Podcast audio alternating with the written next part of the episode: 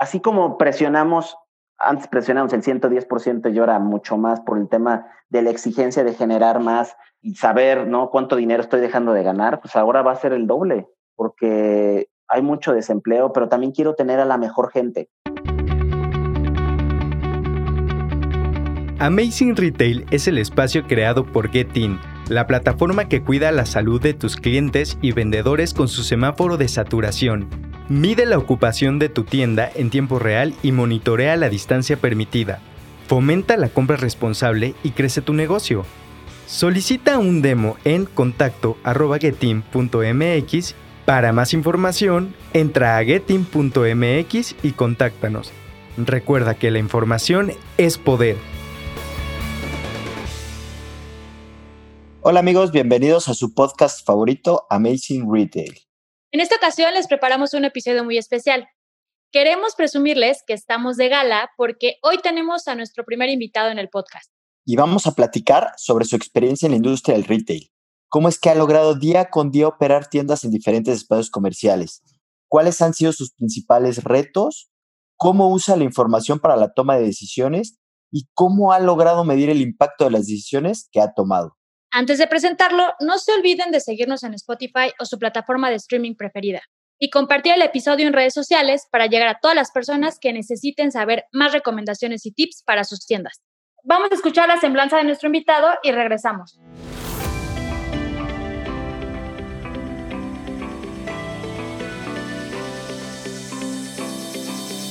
Hoy en Amazing Retail Podcast recibimos a Mauricio Villalón, quien desde hace cuatro años se desempeña como el director de operaciones de Trender y Marcha, una cadena de zapaterías con más de 20 sucursales.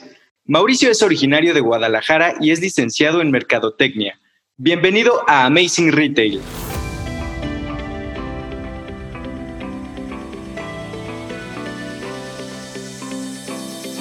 Hola Mau, bienvenido a nuestro podcast. Estamos muy contentos de tenerte con nosotros en esta ocasión.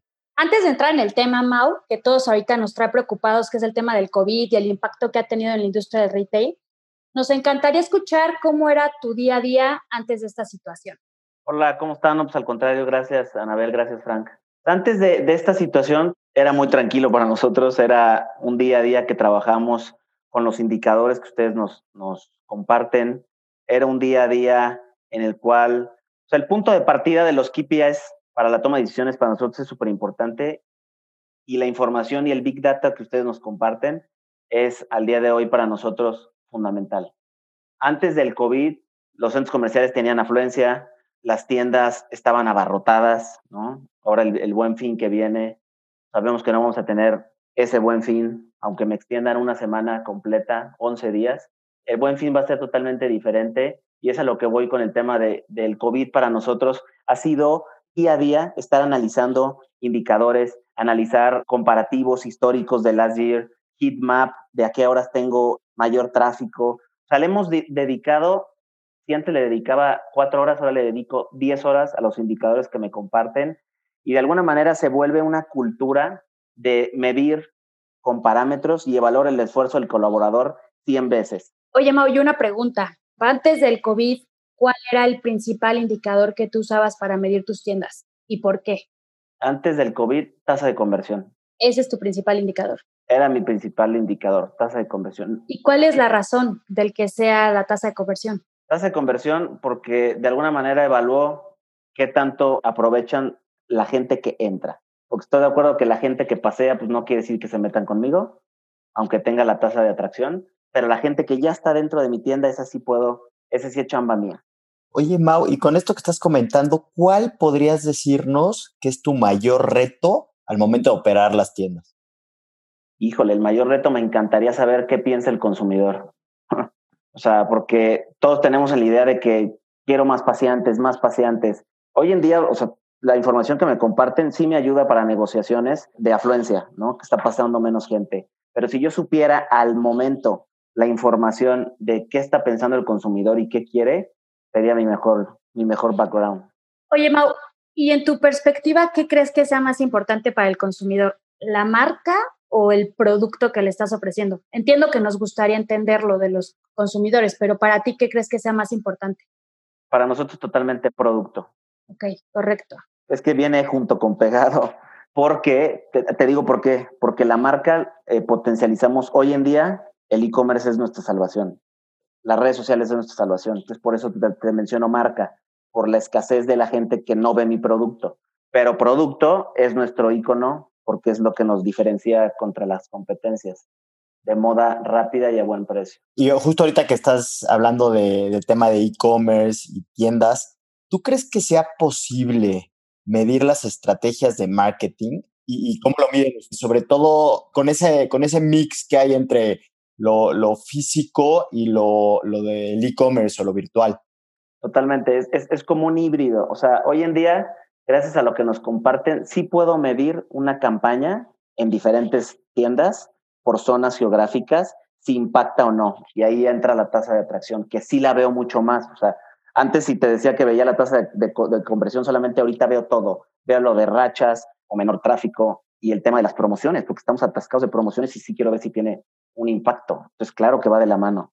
Hablando de todo este tema que estás mencionando entre el e-commerce y las tiendas físicas, que puede haber un puente, ¿no? Entre los dos mundos, ¿tú crees que sea posible medir las estrategias de marketing que se hacen de forma online y que intentas llevar a la gente a las tiendas? Sí, totalmente, debido a que hoy en día, o sea, puedo, el retail está enfocado en precio barato por el, por el tema de la pandemia que enfrentamos, que es crítico, pero estamos bombardeando de publicidad en la cual sí puedo medir a través de, de, los datos y la información que me comparten si esa publicidad, si esa promoción que puse generó impacto en, el, en la tienda, ¿no? O en alguna zona geográfica. Y claro que tiene una correlación con el e-commerce. Sobre todo con la multicanalidad que, que estamos manejando, que a todos nos puso a chambear. Si antes tenías tu e-commerce representaba un 2% en ventas, ahora tiene que representar el doble o el triple, ¿no? Entonces es algo que nos estamos enfocando mucho más. Oye, Mau, y en este tema, hace unos episodios nosotros platicamos también de cómo va a ser el e-commerce versus las tiendas físicas. ¿Tú crees que alguna muera? ¿Cuál es como tu perspectiva en ese sentido? híjole, yo creo Anabel nunca va a morir. O sea, siempre va a ser el modus vivendi que tenemos que ir actualizando día a día. O sea, no va a parar, pero no creo que supere en porcentaje de ventas más de un 30, 40% para una industria. O sea, está ese, esa canal, o sea, sobre todo yo lo veo más por el tema cultural de México. México vas a las, a los centros comerciales a pasear con la familia y a disfrutar, pero no creo que nunca muera. no, no lo veo por ahí. Sí, de acuerdo. Ahora, Mau, vamos a entrar un poquito ya al tema específico que todo el mundo trae hoy en, en la mente y, pues es el sentir del día a día de la industria del retail, que es el tema del COVID, ¿no? No sé si tú cuéntanos un poquito si alguna vez creíste que algo así podía pasar, ¿no? O sea, ¿cuándo íbamos a pensar que los centros comerciales cerraran y que estuviéramos dos, tres meses sin, sin poder ir a tiendas? O sea, ¿cómo ves este tema? Yo creo que nunca, nunca pensamos eso. Para mí, tenemos abiertas las tiendas los 365 días del año, nunca cierran. Entonces, el, el que nos pidieron cerrar, sí fue de alguna manera una resistencia a querer hacerlo, porque nunca lo habíamos hecho y porque sabíamos que eso impactaba en familias, en, en, en todos los, en todas las áreas. Pero viéndolo de, de, del lado positivo, pues era a ponernos a chambear y la gente que la teníamos en las casas es hacer capacitación vía online, reforzar las tiendas, remodelar algunas tiendas que por trabajar tantos días nunca se mantenían cerradas, afinar detalles. Eso, eso, eso nos permitió la pandemia para verlo del lado positivo, porque tenemos que verle la cara del lado positivo. Y de alguna manera también veíamos que la poca información que antes teníamos, o sea, porque hoy en día mi percepción era trabajar y negociar con centros comerciales de la poca afluencia que tenían, del, del, impacto que era, pero ¿quién quiere hablar mal de su centro comercial? ¿no? Y decirnos a nosotros, oye, pues sí, está pasando menos gente. Nunca creímos que iba a pasar eso. Y al día de hoy sí seguimos batallando día a día y echando talacha. Oye, Mau, y tomando un poquito el tema que mencionabas de tus vendedores, de tu equipo, ¿cómo has logrado ahorita subirlos al barco? O sea, que no les afecte que sigan echándole todas las ganas para que aprovechen las visitas que tienen.